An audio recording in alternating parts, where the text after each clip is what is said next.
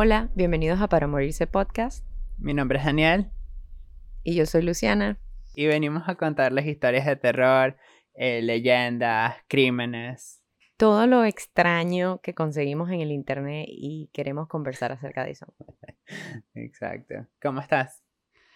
Acalorada. Acalorada. Bueno, ahorita antes de empezar estaba comentando que yo siempre pago el aire acondicionado antes de empezar, entonces siempre a, grabar y siempre siento como si estuviera en un sauna después de las dos horas de... Yo estoy en un garaje. Sí. Estoy en un garaje ahorita, entonces me siento bien. No, tú estás de verdad, de verdad en un sauna. Estoy en un pequeño sauna en un estado llamado la Florida. Sí, aparte de todo en Florida, o sea, también tienes humedad, no nada más el calor. Así que eso lo vuelve peor. Sí, así que si me sienten cansada, ya lo saben, saben que es el calor. ¿Estás cansada de Florida? No, no, todavía no, pero ya pronto regreso. Eh, ¿Qué has estado viendo en la televisión? Bueno, realmente he estado viendo varias cosas. Eh, Uh. Pero lo más, lo, lo relevante al podcast que he estado viendo es American Horror Stories, que los creadores de American Horror Story, el show que tiene como mil temporadas ya, eh, crearon como un, un spin-off, como una serie aparte, que no está completamente relacionada con la, con la, la serie como tal, pero son como historias de un capítulo como que una hora es un capítulo diferente, cada, cada, es un, eh, cada capítulo es una historia diferente. El primero y el segundo capítulo estaban muy relacionados con la casa en eh, la casa esa de la primera temporada, ¿sabes? Que, que para los que ven la serie. Pero a mí me gusta mucho, me pareció muy buena y, y cada vez que cambian la historia, la historia cambian los actores también. Entonces eso me parece interesante también. Entonces son como self-contained, contenido en una historia diferente y más un capítulo, exacto, que no están relacionados, bueno, que yo sepa hasta ahora. Eh, y se supone que son siete capítulos, así que tampoco es tanto. Y son siete capítulos y se acaban justo a tiempo para que luego empiece la temporada como tal de American Horror Story. Súper preparado. Sí. como para animarte. Excelente, yo creo que lo voy a comenzar a ver.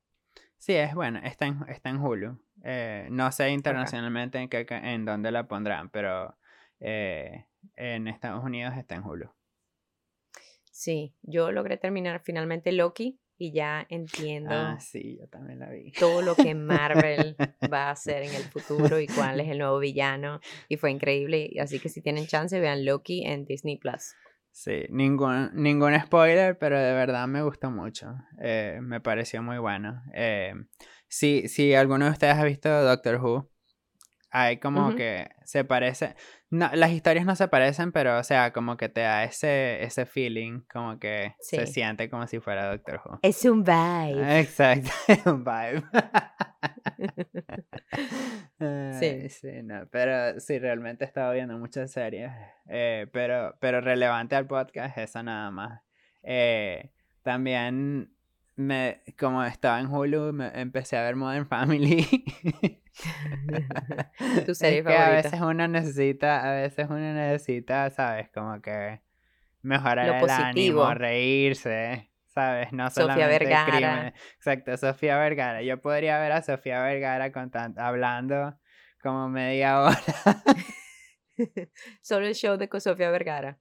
Corten, corten a Modern Family. Todos los demás personajes, no importa, nada más Sofía Vergara. no, y Manny. Bueno, la, la, familia, tú sabes que son tres familias, ¿no? La familia de Sofía Vergara, que es eh, Jay, el esposo, y Manny, el hijo. Esas son mis escenas favoritas siempre. Em, siempre. Sí, me da mucha risa. bueno. aquí es tarde. Lo voy a decir, aquí es tarde, es bien tarde. Estamos grabando a un horario como tres horas más de lo que estoy acostumbrada, entonces tenemos que empezar. Vamos a comenzar. sí. ok, perfecto, vamos a comenzar. Em, bueno, esta semana les traigo una historia que está relacionada eh, con una historia en la, con, de la que hablé antes. No completamente relacionada, pero es algo que mencioné antes. Y yo les prometí en el capítulo Ujú. anterior que iba a hablar de algo del océano. Eh, entonces, cumplí mi El promesa Titanic. esta vez. No, sí, les voy, a, les voy a narrar la película del Titanic y les voy a leer todo el guion, línea por línea. Ni siquiera investigar, o sea, te Ni buscas siquiera ya. investigar. No el Titanic real, nada más la película. A ver qué le pasó pero- a Rose. no, pero em, bueno, empezamos con la historia. El mundo está lleno de misterios sin resolver, muchos de estos en el océano, ya que hay muchos mitos, leyendas y misterios. Si bien los científicos han logrado explicar muchos de estos misterios, todavía quedan algunos sin explicar. Hoy les voy a hablar de la ciudad perdida de Atlantis o la Atlántida, que lo había mencionado antes cuando Mm. En el del Triángulo de las Bermudas. Viste que hay memoria. sí, sí, exacto, hay memoria. Y eso que nosotros grabamos el capítulo hace tiempo. ¿Qué- ¿Por qué estás Sí. diciendo estas cosas? Es que es un look behind the scenes. no hace tanto tiempo. O sea, hace como menos de un mes, pues. Ok, confesión, grabamos dos episodios una misma noche para poder tener Bueno, tiempo pero una semana. era necesario para mantener los capítulos eh, al, al día, pues, semanalmente. Por ustedes mantenemos la consistencia para que nunca les falte para morirse. bueno, mis fuentes el día de hoy no son Wikipedia, en Wikipedia. eh, son el artículo Top 10 Amazing Facts About the Lost City of Atlantis por Shamsir Mambra en marineinsight.com y. Atlante, Atlantis eh, por los editores de History.com, que es la página de History Channel. Um. Así que ves, es de History Channel, es real. Ok, tiene que ser real. Porque y no es, mira, no es History Channel quien tiene a Ancient Aliens, Ah, sí, verdad, la serie de mentira, televisión de alienígenas. Sí, sí, sí. No, solo pregunto. Buscando, haciendo la investigación, eh, se dice, en español es Atlántida, pero Atlantis suena más bonito. Entonces, si digo Atlantis, saben que me refiero a lo mismo. Y me recuerda a la Este película de Disney. ¿sabes? Este es tu podcast, tú haces lo que Yo decido cuál es la palabra. bueno, es Sí. Atlantis. Eh, bueno, Atlantis es una nación insular probablemente mítica eh, que es mencionada por primera vez en las historias de Platón. Eh, las historias se Mm. llaman... Sí, O sea, desde ese entonces. desde ese entonces. O sea, que no O lo sea, inventó Disney. No lo inventó Disney. No fue Ah. Walt Disney. Ok, continúa. y ha sido objeto de, fas- de fascinación entre los filósofos e historiadores occidentales durante casi 2400 años. Así que definitivamente no lo inventó Disney. Ya va. 2400. O sea que es la ciudad de Atlantis se ha venido debatiendo más que Jesucristo. sí. Exacto. Wow. O sea, es un largo tiempo. Es bastante. Pero bueno. Como la, la, la, la ciudad está descrita, o sea, la Platón la describe como un reino poderoso y avanzado eh, que se hundió, o sea, como que de la noche para la mañana, o sea, se hundió. Eh, no, o sea, como que hubo un terremoto y se hundió la ciudad, pues. Eh, y se hundió alrededor del año 9600 antes de Cristo. Wow. Así que tiene bastante tiempo. no la inventó Disney. Sí, sí. Es antaño. Eh, sí. Vintage. Los antiguos, ah, los antiguos griegos estaban divididos en cuanto a si la historia de Platón debía tomarse como historia o como una metáfora. Desde el siglo XIX ha habido un renovado interés en vincular la Atlántida de Platón con lugares históricos. Incluso después de años de investigación, no se ha encontrado la verdad exacta sobre esta ciudad y esto se suma aún más a todas las historias en las que se menciona Atlantis, incluyendo la película de Disney. ok. Eh, Entonces bueno. a él solo se le ocurrió eso, ¿no? A él se le ocurrió. Bueno, aquí ahorita te voy a describir qué, qué es lo que él explica de dónde escuchó él esa historia. Pues. Ok. Platón, a través de personajes en sus diálogos que él escribía, eh, describe la Atlántida como una isla más grande que Libia y Asia Menor juntas, o sea, era bastante grande, ubicada en el Atlántico, más allá de las columnas de Hércules, que es el, generalmente se supone que es el estrecho de, voy a pronunciar esta mar, Gibraltar, que es en el Mediterráneo. Así es como se dice. Ok, así se lee, pues, pero había una R ahí en el medio que me quería... Que no, Gibraltar, sí. Sí, sí, ok. Perfecto. ah, no, ya va. Puede que sea Gibraltar. Bueno, es uno del otro, lo pronunciamos de las dos maneras, así que... Satisfecho con el contenido. Exacto. Su cultura, eh, la cultura de Atlantis era avanzada y tenía una constitución sospechosamente similar a la delineada en la República de Platón. La ciudad estaba protegida por el dios Poseidón, quien hizo a su hijo Atlas rey de la, de la isla y el océano que le rodeaba. A medida que los atlantes se hicieron poderosos, su ética decayó sus ejércitos conquistaron de África hasta Egipto y Europa hasta Tirrenia, que es Italia etrusca. Yo busqué y Tirrenia existe de verdad, porque nunca lo había escuchado. ok, ok. Yo te eh, creo. Antes de ser rechazados por eh, una alianza dirigida por Atenas. Más tarde, a modo de castigo divino, la isla fue atacada por terremotos e inundaciones y así fue que desapareció. Pero más adelante les voy a contar más detalladamente la leyenda de cómo se creó Atlantis. Eh, pero volviendo a lo que me habías preguntado, Platón dice que escuchó la historia de la Atlántida eh, de su abuelo, eh, que la había escuchado del estadista ateniense Solón 300 años de la época antes de la época de Platón. Y esta persona lo había O sea, el telefonito. de un sacerdote egipcio, egipcio ¿quién, ¿quién dijo quién dijo que había sucedido hace 9000 años. Así que yo le creo. ¿Sabes qué? Hoy en día, yo también le creo. Exacto. No es fake ¿Cómo Es? ¿Cómo, es que, ¿Cómo es que le dicen a em, en ese programa? No lo sé, Rick. Parece falso. Eso es lo que me suena, pero no lo sé, Rick. Puede que sea cierto.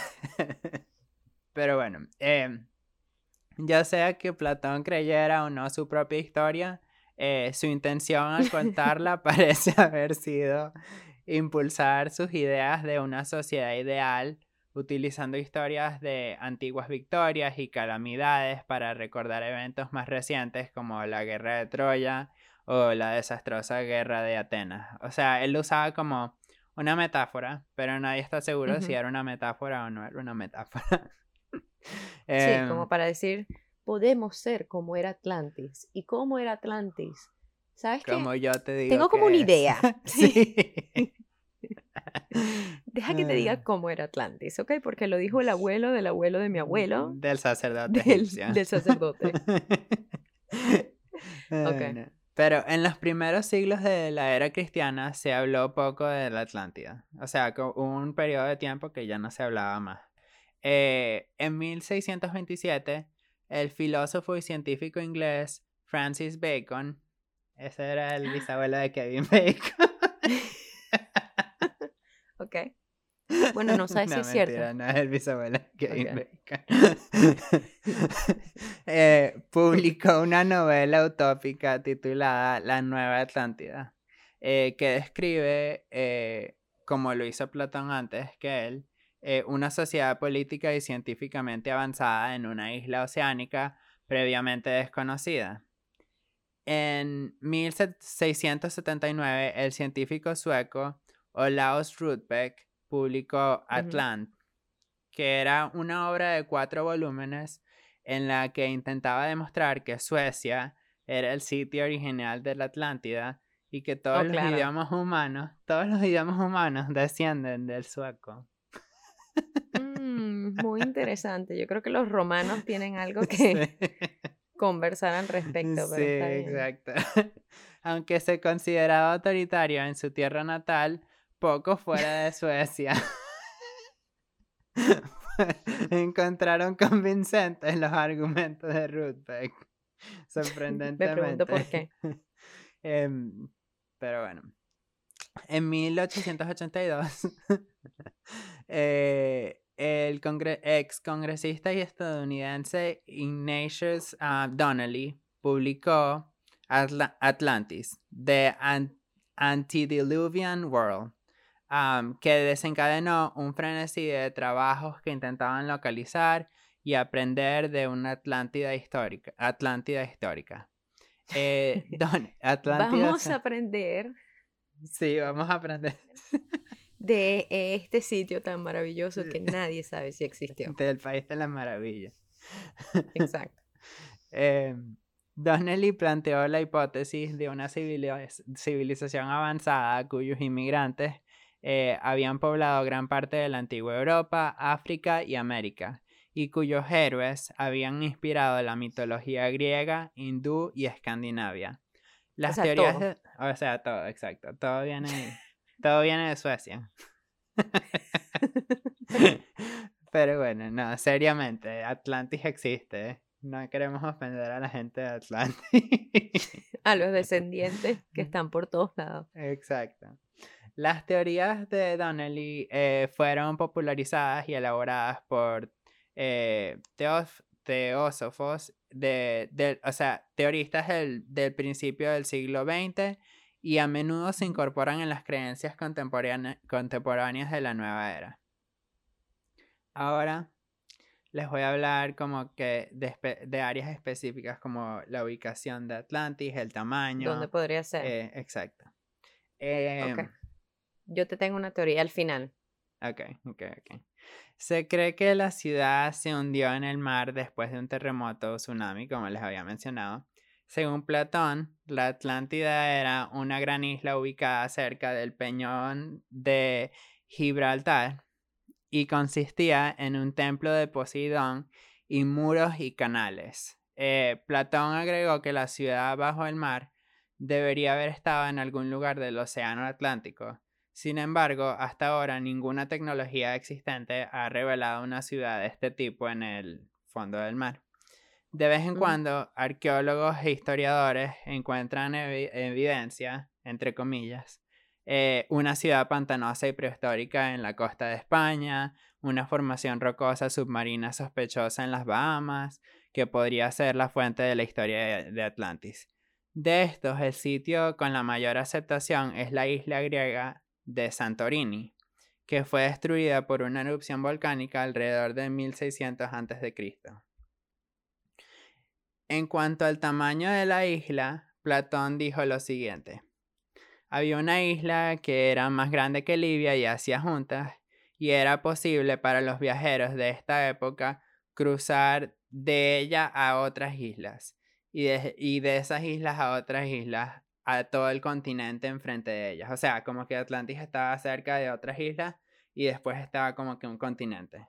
Eh, dado que muchos otros propusieron la ubicación de la ciudad de Atlantis en el mar Mediterráneo, han surgido teorías que escalan el tamaño de la ciudad eh, a Creta, que es la isla más grande de Grecia. Se cree que la Atlántida era una región autosuficiente donde la gente cultivaba su propia comida y criaba animales. Los agricultores de la ciudad solían cultivar los cultivos en las fértiles llanuras de las afueras eh, de la ciudad con la ayuda de un sistema de riego. Que sabes, para esa época, 9000 años atrás, un sistema de riego, ¿sabes? Ok, esto era Wakanda. Sí, es Wakanda, exacto. Ya sabemos de dónde viene Wakanda. Sí, Wakanda viene de Atlantis. Exacto. Bueno, algunas historias afirman que los habitantes originales de la ciudad perdida de Atlántida eran de origen extraterrestre. Estas teorías... Por eso es que está en History Channel. Exacto. Estas teorías describen a los atlantes como mucho más altos y más rubios que el ser humano promedio de hoy, y se cree que el promedio de vida de estas personas era de 800 años. 800. y se van a hundir. bueno, sabes, la naturaleza decide cuando se acaba, el, cuando se acaba todo, pues.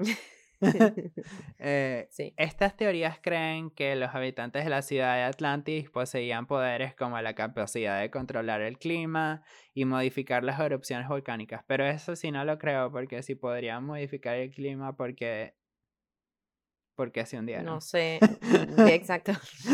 porque se hundieron. Gente alta, eh, extraterrestre. Exacto, son altos porque se hundieron. Eh, algunas algunas eh, historias también mencionan eh, que ellos poseían algún tipo de dispositivo que les permitía canalizar energía del tiempo y el espacio. Así que es como Loki, ¿sabes? También. Exacto, entonces lo que quieres decir es que el sitio se hundió, pero ellos desaparecieron. Ellos viajaron en el tiempo, exacto. Pero ahorita, si no me crees todavía lo de Atlantis, te voy a contar. te voy a contar la leyenda que seguramente te va a hacer creer aún más en la, en la ciudad perdida de Atlantis. Porque está, son puros hechos. ok. Estoy lista. Estoy lista para creer. La leyenda dice que la ciudad de Atlantis fue construida por Poseidón, el dios del mar. O sea. El, dios del mar, exacto, o sea, obvio. Cuando se enamoró de una mujer mortal, mortal, Cleito. Él creó esta ciudad en la cima de una colina, en una isla aislada en el mar, para protegerla y la llamó Atlántida. Eso suena medio tóxico. Pero él ah, para mantenerla para mantenerla ella ahí, exacto. Uy, es que Poseidón es, Poseidón es el hijo de Zeus, ¿no? Creo que sí, pero. O el hermano. Esta historia me inspiró, Atlantis me inspiró a tratar de, aprender más de la mitología griega. la eh mitología griega es increíble, pero Zeus era un C de la M, ¿me entiendes? Digamos, un chupafruta.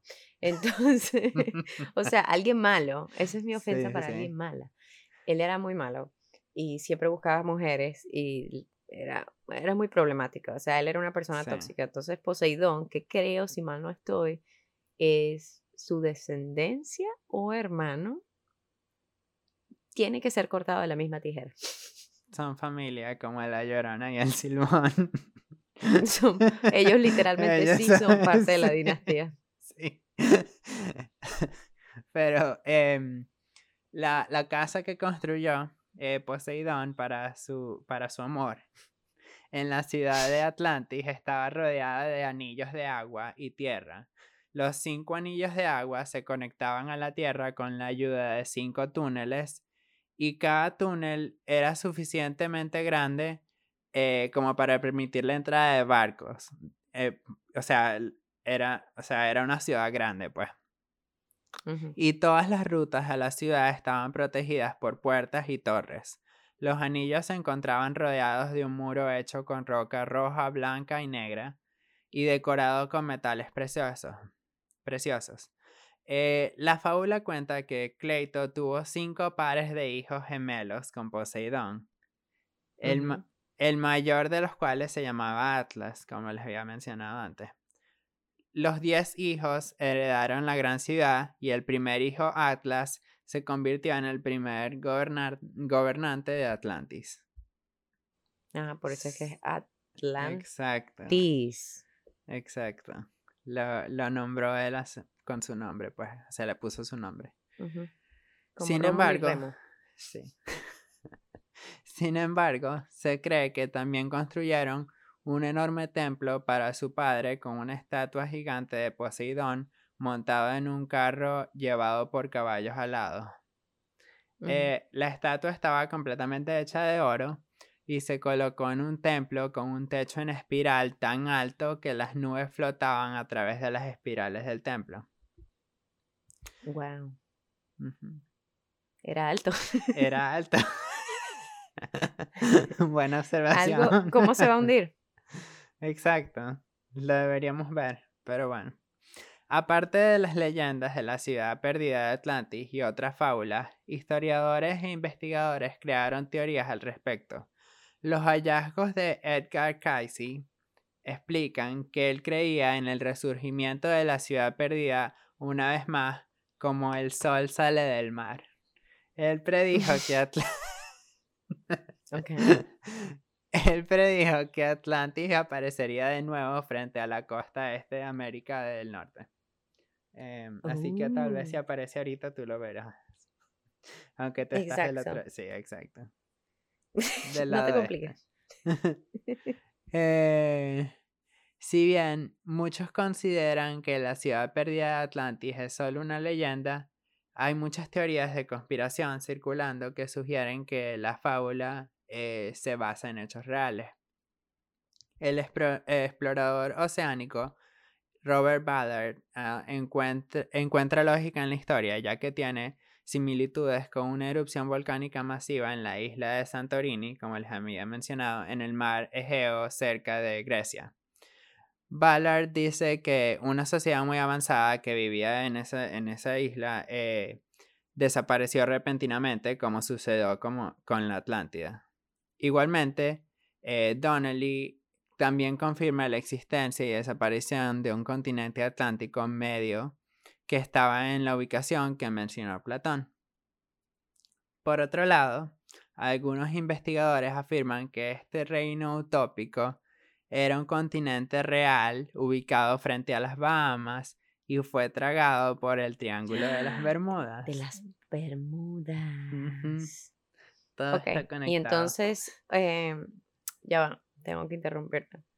Y entonces, una experta en leyendas de un podcast, una vez leyó que Alejandro de Humboldt, un explorador alemán que fue para Venezuela, dijo que el estado Cumaná, que queda al borde en el mar Caribe, es posible que si hay un terremoto muy fuerte se puede desprender e hundir puede que yo haya leído esto cuando era niña. Mm, en fin, esto me trae a pensar que quizás Atlantis quedaba como por Venezuela y Alejandro de Humboldt lo sabía. Y cuando nazca el sol de nuevo y salga el mar en la costa este, va a subir la isla de Atlantis de Venezuela y todos los problemas se van a solucionar porque va a ser como Wakanda. Exacto. Gracias. Esto lo saqué de Wikipedia. Me encanta esa historia. No es una historia, son hechos de Wikipedia. Son hechos reales, exacto. Lo escuché en eh. un podcast. Bueno, pero para concluir, la veracidad de la existencia de Atlantis es uno de los misterios que se esconden bajo la superficie del océano. Mientras muchos exploran otras áreas, aún no sabemos qué hay en los lugares más profundos de nuestros océanos. Esta fue la historia súper real de la ciudad perdida de Atlantis. No, me encantó, me encantó. ¿Sabes por qué? Porque quiero creer, quiero creer, pero es que se cree muy lógico la parte de que sí había una isla y por alguna erupción volcánica se destrozó y no queda ningún trazo de eso. O sea, algo de cierto tiene que, que haber en la historia. La parte que de, que eran súper modernos y alienígenas, eso ya se lo fue agregando la gente. Después vino Platón y dijo, ¿sabes qué? Esa gente cultivaba sus propias cosas y tenía un sistema de riego y ahí, bueno, ya ahí fue como que expandiendo la verdad. Sí, no, pero ¿sabes qué? Me parece interesante también porque y es como los egipcios, pues que mucha gente dice que la tecnología y las cosas que ellos hacían, que construían, eran es increíble que ellos pudieran hacer esas cosas en esa época. Entonces tal vez si existió Atlantis, ellos tenían algo más avanzado de lo que nosotros esperamos para esa época. ¿Entiendes? Eso se llama trabajo de equipo. Buen management, trabajo en equipo, Ellos tenían a Michael Scott de manager. sí. O sea, ellos eran gente seria. Los egipcios son y eran gente seria. Esos no fueron ningunos alienígenas. No, eso, fue, esos fueron los humanos que son muy inteligentes. Y no pelean, no pelean, no hacen nada. No tienen guerras. no. Siempre Nunca hay conflictos. Exacto, nunca hay conflictos. Por eso es que ah. logramos siempre ser tan avanzados, súper avanzados. Casi llegamos a, Marte. Bueno, llegamos a Marte, pero no personalmente. Por eso es que tenemos millonarios como Jeff Bezos que se van al espacio por un minuto y regresan. ¿Sabes por qué? Porque pueden. Exacto. Yo le, yo le financié ese viaje con toda mi, con toda mi compra de Amazon. Y te sientes orgulloso de ese pequeño viaje. O sea, básicamente yo fui al espacio. Tú fuiste al espacio. Gracias. ¿Cómo se sintió? Bien. Aunque se sintió como si estuviera trabajando, porque eso era lo que estaba haciendo. Ok. bueno, este turno, este turno. Ay, no, porque ahora vengo a vengo a deprimirte. Mis fuentes son Wikipedia, biography.com, Oprah Daily. ¿Ok? Wow. Oprah. Oprah está invitada en nuestra Y creo que también. Bienvenida, Oprah. Em, y creo, no lo anoté, pero sí utilicé un artículo de CNN. Ok. Ok.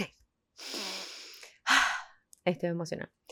Esta historia es una de las que más me ha impactado desde mi infancia, ¿ok? Hoy voy a hablar de una estrella tan brillante que se apagó muy pronto. La historia de hoy es de Selena Quintanilla Pérez, la reina del Tejano Music. Me parece muy interesante, así que estoy emocionada de escuchar todos los detalles que no me acuerdo. Sí, sí pero qué triste. Ok. Selena Quintanilla nació en 1971 en Lake Jackson, Texas. Selena era la hija más joven de Marcela y Abraham Quintanilla Jr. El papá de Selena tenía experiencia en el mundo de la música y Selena siempre creció entre música, ya sea cantando, viendo a sus hermanos aprender instrumentos musicales. O sea, la música era parte de la vida de ellos. Porque Abraham Quintanilla Jr. Em, había trabajado en el mundo de la música.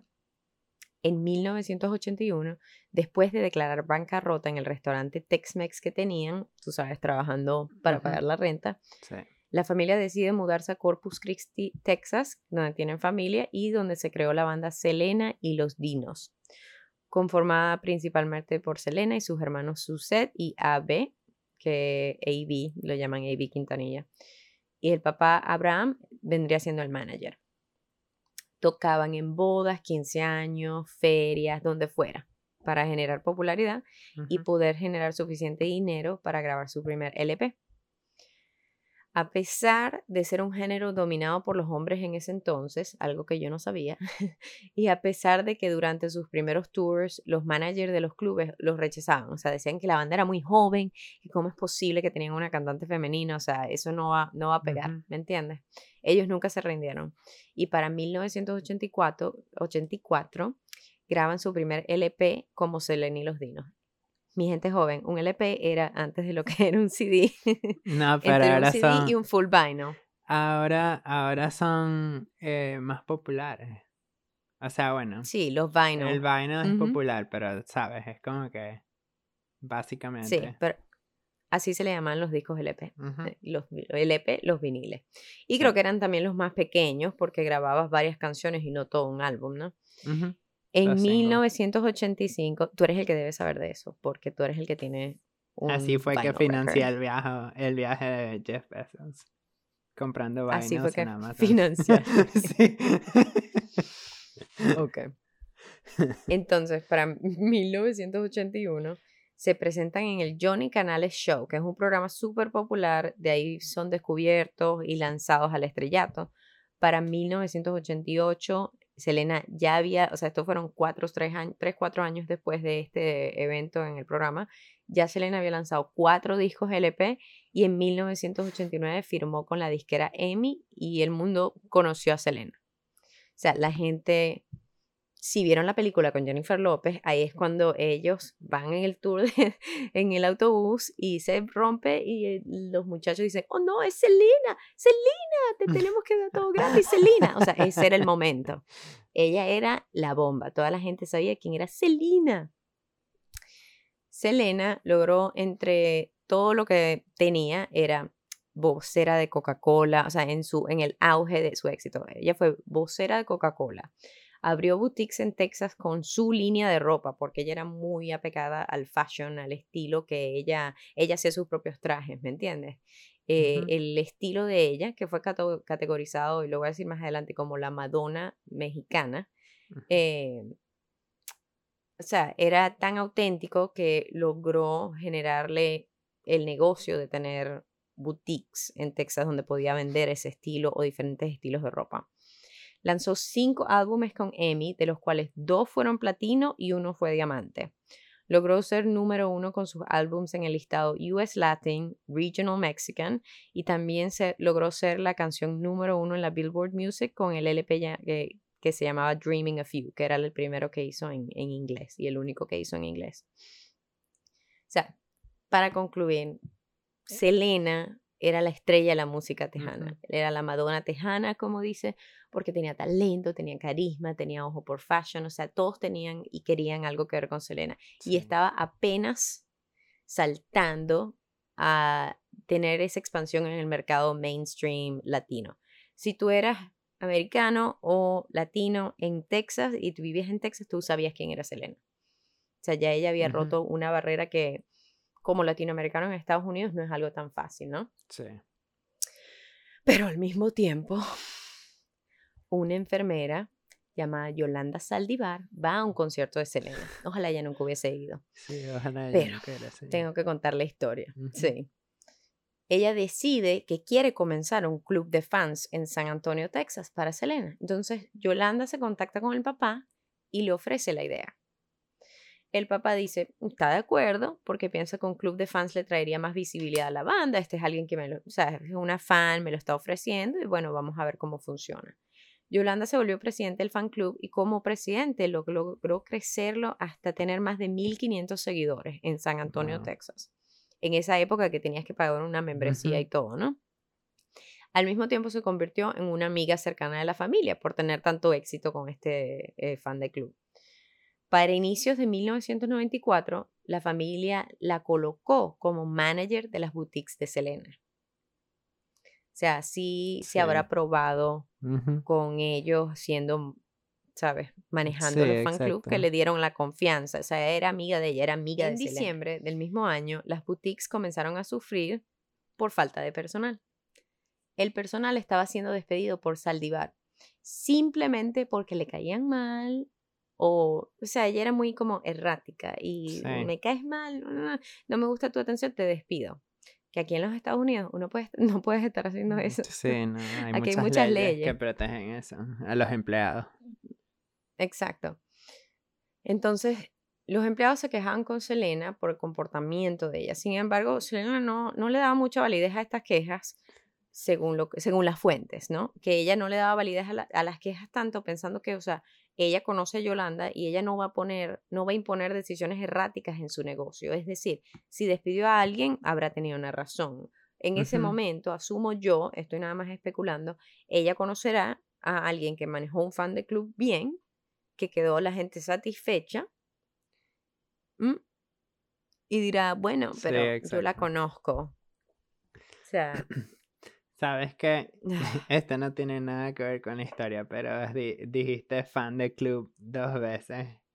Así que creo que cuando vengamos, cuando vendamos mercancía, tenemos que poner fan de club. Yo ni cuenta me di. Ya no iba a decir nada, pero la dijiste de nuevo. Es que anoté fan club y entonces me puse el fan de... Lo siento, no nos podemos reír en esta historia. Esta historia es muy triste para mí. Yo soy parte del fan de club de Selena. ok, ok, ok. Volvamos. Ok, ok, ok, ok. Ay, vale, no voy a poder superar eso. Ok. Mm.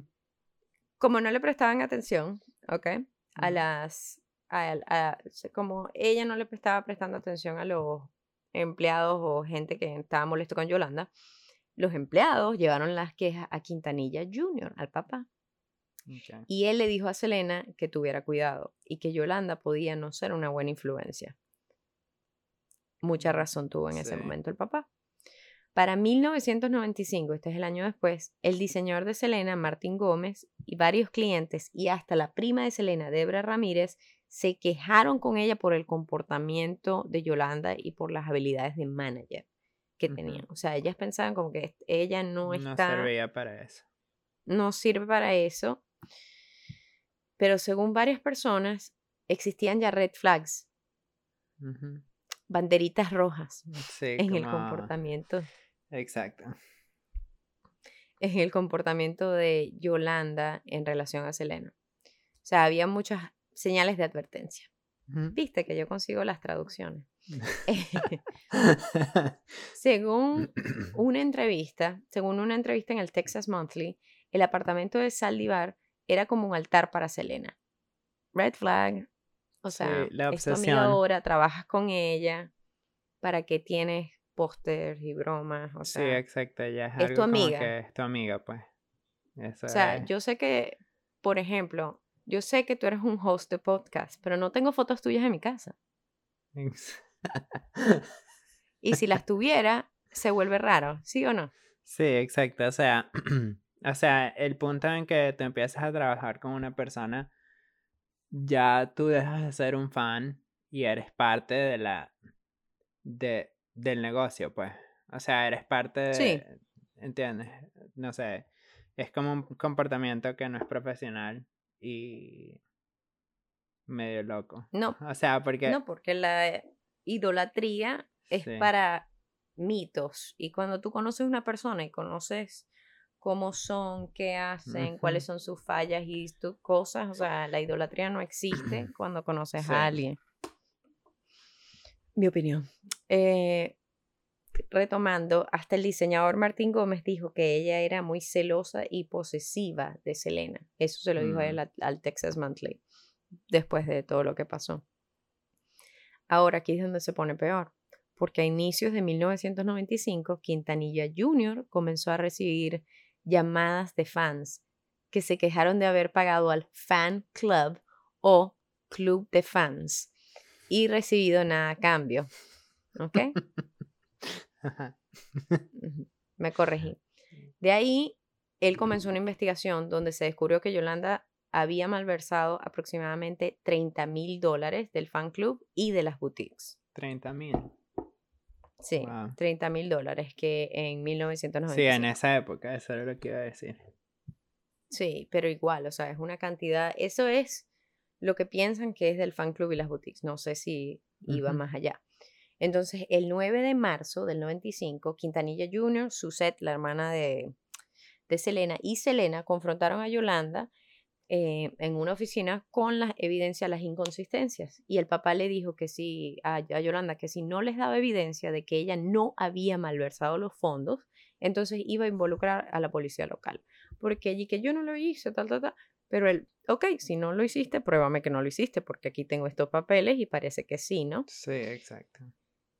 Entonces el papá de Selena le prohibió ver a Yolanda en ese entonces. Sin embargo, Selena no quería disolver la amistad porque consideraba que Saldivar había sido de gran ayuda en expandir la línea de ropa hacia México. Y también, muy importante, Saldivar tenía estados de cuenta bancarios y documentos financieros necesarios para los impuestos. O sea mm. que ella tenía control sobre algo que podía arruinar la vida y los negocios de Selena si ella no, lo, no los entregaba. Pues, o sea, y considerando que tenían una amistad, ella habrá pensado que, ok, hizo algo malo, pero puedo razonar con ella que me dé los documentos, ¿no? Sí, exacto. O sea, es un error que uno puede cometer. Muy, o sea, se, se nota muy fácil cómo, cómo es el pensamiento de Selena, o pudo haber sido especulando de ella tras eso, estos días, ¿no? Pero Saldivar retrasó la entrega de los récords financieros diciéndole a Selena que había sido abusada en México. Y voy a hacer una pausa. No sé si esta historia será real o falsa de ella. Y si es real, me siento mal por ella. Pero si es falsa, qué poca qué pocas ganas de, ¿sabes? Sí, sí. Decir que te abusaron físicamente cuando hay tantas víctimas en el mundo. Sí, mm. exacto. Prefiero creer que está mintiendo porque no me cae bien, pero bueno, le dejo, dejo la duda ahí por si acaso. Pero eso es lo que le dice a Selena. Le dice que a ella abusaron de ella en México, abusaron sexualmente. Entonces, Selena la acompaña el 31 de marzo de 1995 al hospital en Corpus Christi para hacerse un examen médico referente al ataque se la acompaña porque es su amiga, ¿no? y, dice, ok, te acompaño. Pero ese mismo día, después de esto, Selena va con ella al motel donde ella se está quedando en ese momento. En esta reunión que tienen en el motel, Selena le pide de nuevo los documentos financieros, que era lo que ella vino a buscar, ¿no? Sin embargo, a las 11 y 48 de la mañana, Saldivar apunta a Selena la, cantante intenta escapar y es disparada en el hombro derecho, lastimando la arteria subclavia, causando una pérdida severa de sangre. Selena corre hacia el lobby del hotel, o sea, aproximadamente a 100 metros de distancia. Ella corre hasta el lobby con un disparo en la espalda que le está quebrando o sea, la arteria y colapsa en el suelo, pero sus últimas palabras fueron al recepcionista del motel y le dice, que es el nombre de Yolanda Saldivar. O sea, Yolanda Saldivar es mi atacante. No son esas las palabras exactas, pero la nombra y le dice el número de habitación donde estaba. En ese momento, Saldivar había salido del cuarto y perseguía a Selena y le decía, o sea, le gritaba un insulto en inglés que es bitch. Mm. Mm. Sí, está lo... sí. o sea, él ya piensa que ella estaba defendiéndose, pues. Sí, estaba loco. Estaba, en modo como agresivo, defendido, pero defensivo, ofensivo. Sí, sí, exacto. Porque tenía un arma. Y en, eh, yo escuché un podcast también acerca de esto y en ese podcast, algo que no, no, lo, no lo incluí aquí porque no salían los artículos donde estaba, pero lo escuché, de que el, las balas que usaba son ese tipo de balas que entran y se expanden en tu cuerpo. Mm, o sea, son eh, son como para causar el mayor impacto. Daño, sí. El mayor daño. Entonces no puedes decir que las tenías como, tú sabes, es un arma para defenderme. ¿Qué estás haciendo? En fin, la odio. Yo también. Entonces, sí, la detesto. Ella intentó escaparse con su camioneta pickup, pero un carro de policía la logró arrinconar y tuvo un standoff de nueve horas con la policía del FBI en un estacionamiento. O sea, no se bajó del carro por nueve horas y pensaban que se iba a suicidar porque todavía tenía el arma, porque estaba deprimida por lo que había hecho y que se sentía culpable. Bueno, X, lo hiciste, tenías un arma. Sí, exacto. Con balas que querían hacer daño. O sea, no sé qué decirte. Estaba planeado, pues. Sí, o por lo menos el pensamiento le habrá cruzado para llegar de pensamiento a ejecución. Sí, exacto. Cuando ella termina el standoff y logra y se entrega a la policía, para ese entonces habían cientos de fans en la escena y lloraron cuando la policía se llevó a Saldivar, cuando la arrestaron. O sea, imagínate lo importante y lo, lo intenso que era la escena en el momento. Increíble. Sí, era muy importante, bueno, para los fanáticos de... Sí, claro. En ese momento que estaban vivos y que estaban en Corpus Christi. Selena llegó, sí, o sea, estaba, según dicen, sin vida al llegar al hospital Corpus Christi Memorial o estaba casi apagándose. Entonces los doctores igual intentaron revivirla. No fue declarada muerta en escena, sino que eh, parecía como que no, no tenía casi pulso, pero la intentaron revivir. Realizaron una cirugía especial para lograr establecer algo que llaman un latido errático del corazón. O sea, literalmente intentaron revivir de cualquier forma y la transfirieron hasta para poder transferirla al cuarto de trauma. Pero después de 50 minutos de cirugía, Selena fue declarada sin vida a las 1.05 pm. Una autopsia se realizó el mismo día debido al gran interés mediático. O sea, tan intenso fue que, o sea, a las nueve horas de que esa mujer estaba en el estacionamiento, habían cientos de fans. ya a final de día se sabía por qué exactamente había, pasado, esto, que ella había fallecido, porque es que no, la gente estaba alterada por el suceso, ¿no? El primero de abril se realizó una vigilia que atrajo a 3.000 seguidores, una gran cantidad. Al día siguiente se realizaría un funeral donde se podrían pagar respetos con el ataúd y sus fans hicieron una cola, o sea, una línea por casi una milla. Era la línea.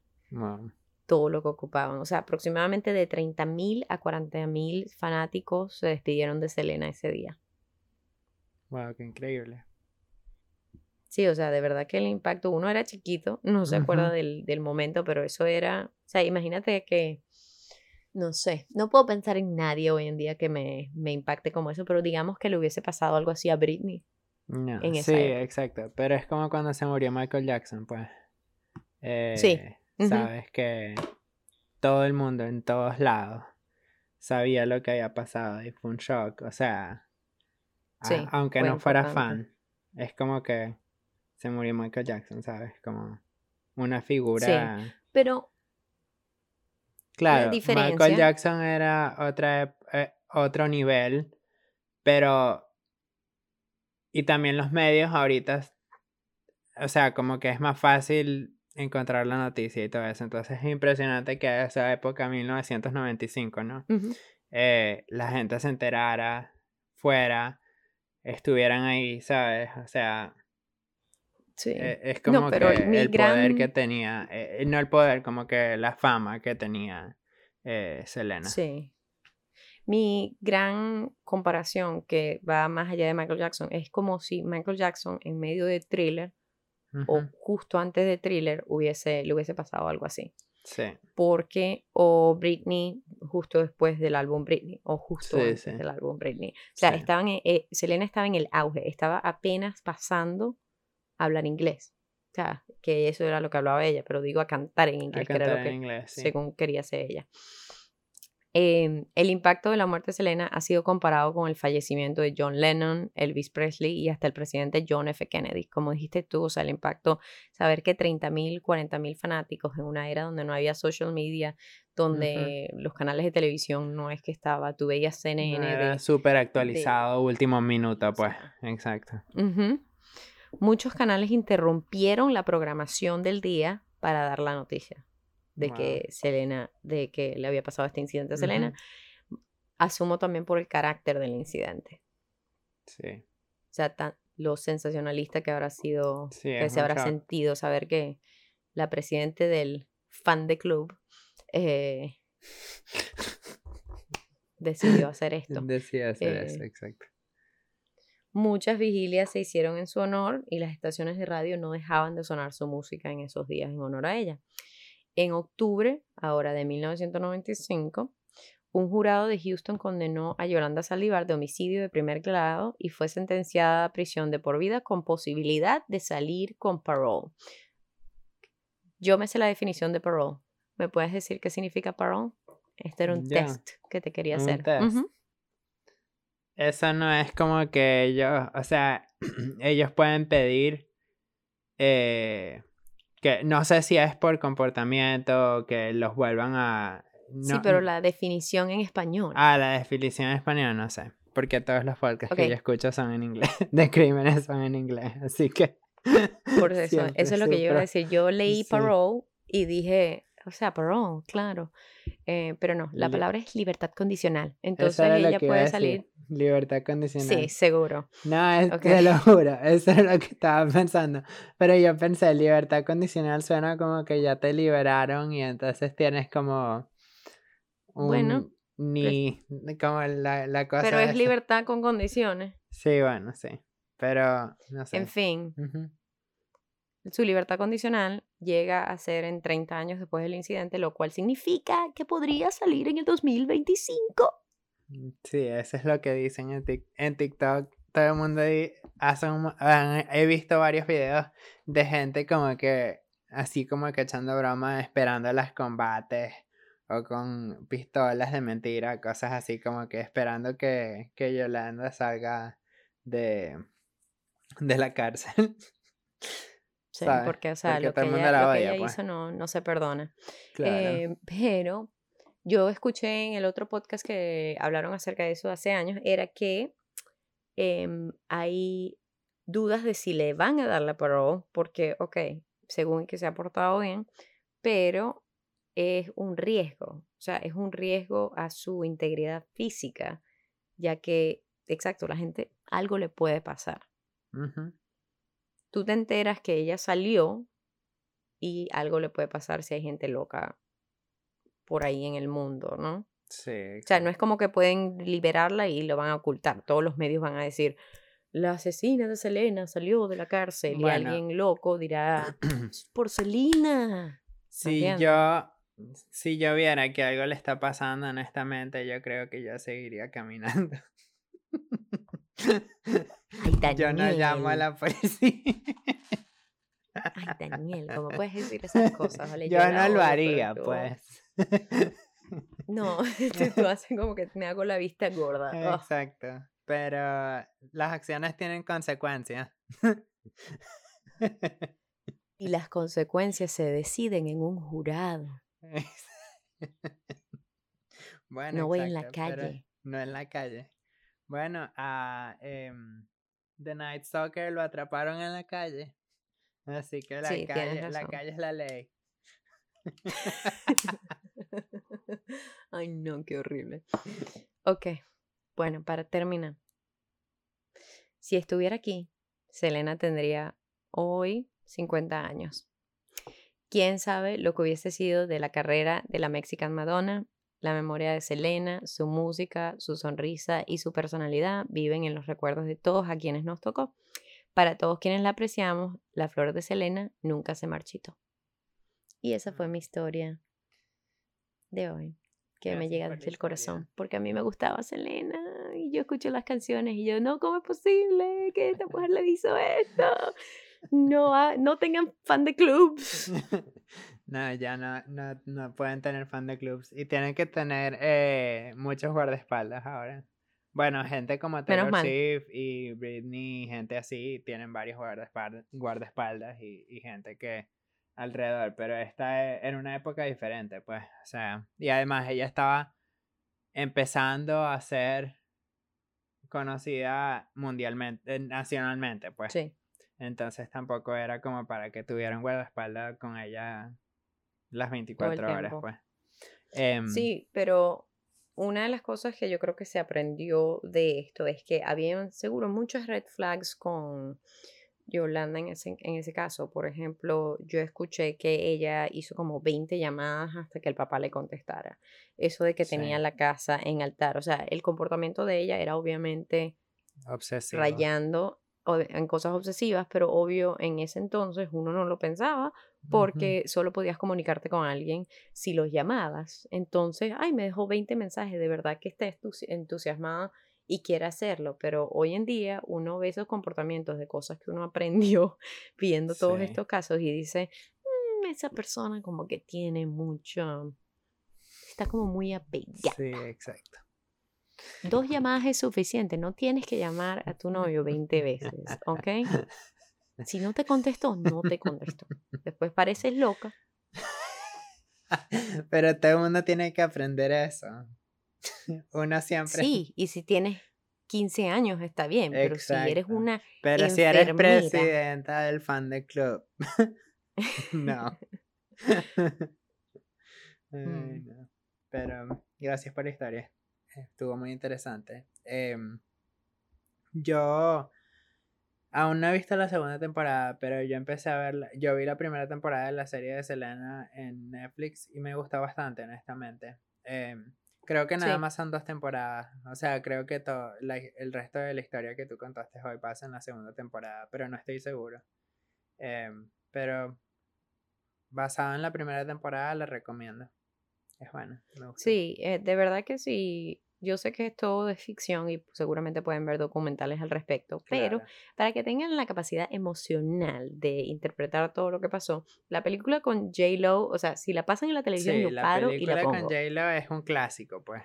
O sea, eso era lo que yo estaba pensando. Tú, dijiste, ¿qué es lo que hubiera pasado si Selena todavía siguiera, em, siguiera con nosotros? Viva, exacto. Eh, la carrera de J-Lo nunca hubiera empezado porque yo creo que esa película de, de bueno, la, J-Lo tiene unas canciones muy buenas que la volvieron famosa, echando broma, pero sí, pero esa película es J-Lo. Fue como que, o sea, J-Lo, todo el mundo conoce a J-Lo, todo hispano conoce a J-Lo por esa, yo me acuerdo de esa película, pues, de, que, de niño, pues. Sí. Que yo la veía. Es, es, es, que es excelente. Sí, es muy buena. Em, pero siguiendo también, sí, yo vi la primera temporada, tengo que ver la segunda, pero me gusta bastante la comparación de la película con el, con lo de Netflix, porque la serie de Netflix puedes ver más cómo pasaron trabajo cuando eran pequeños. No es, sí, o sea, la relación con el papá, etcétera. Y también es como que da más tristeza porque de verdad que ellos pasaron trabajo como familia, ella como persona, para llegar al éxito que tenían, para que se lo quitaran así. O sea, yo sé que ellos han sido exitosos en su vida por separado, la banda, los familiares, eh, pero al final, o sea, la estrella era Selena, ¿no? y la estrella más brillante fue la que se apagó. Gracias a Dios ellos tienen talento y han logrado salir adelante, pero al final del día les quitaron al miembro de su familia, o sea, les quitaron a la hermana, les quitaron a la hija y eso es algo que no, no se va a devolver. Sí, y eso se entiende más y se conoce más a la familia o la forma ficción de la familia En, en, la serie. Y es buena, entonces la recomiendo. Bueno, ¿qué aprendimos hoy? ¿Qué aprendimos hoy? número uno, siempre cree la historia de un sacerdote egipcio. Exacto, siempre dicen la verdad. Y cuando esa persona, cuando alguien te cuenta una historia que alguien le contó, que alguien le contó, siempre es verdad. Siempre. Crea libros acerca de esa historia, mitos, véndele una película a Disney, o sea, es importante. Sí, exacto. Y, em, ¿qué más aprendimos? En Atlantis yo creo que no confíes en gente. No confíes en nadie. Pero yo creo que eso lo aprendemos en todas las en todos los episodios. no confíes en no nadie. Tengas, no tengas fan de club y si eres una persona de celebridad.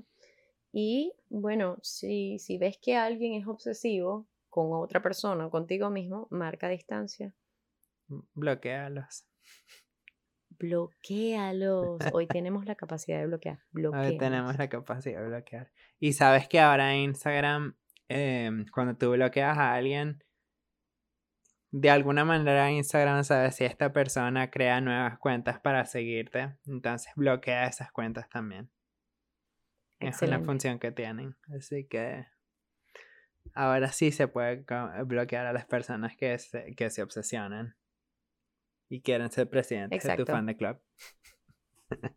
Exacto. Bloquealo. Haz más blocking de todas estas personas por siempre y por siempre.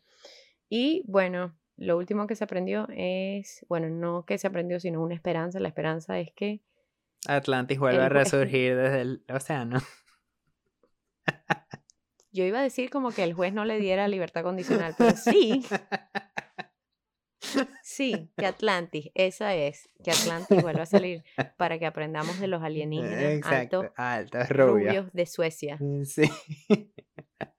Perfecto. Bueno, bueno. Eso es todo por hoy, amigos. Gracias por escucharnos y nos vemos la semana que viene. Para más historias que todavía no sabemos cuáles van a ser. Sí, exacto.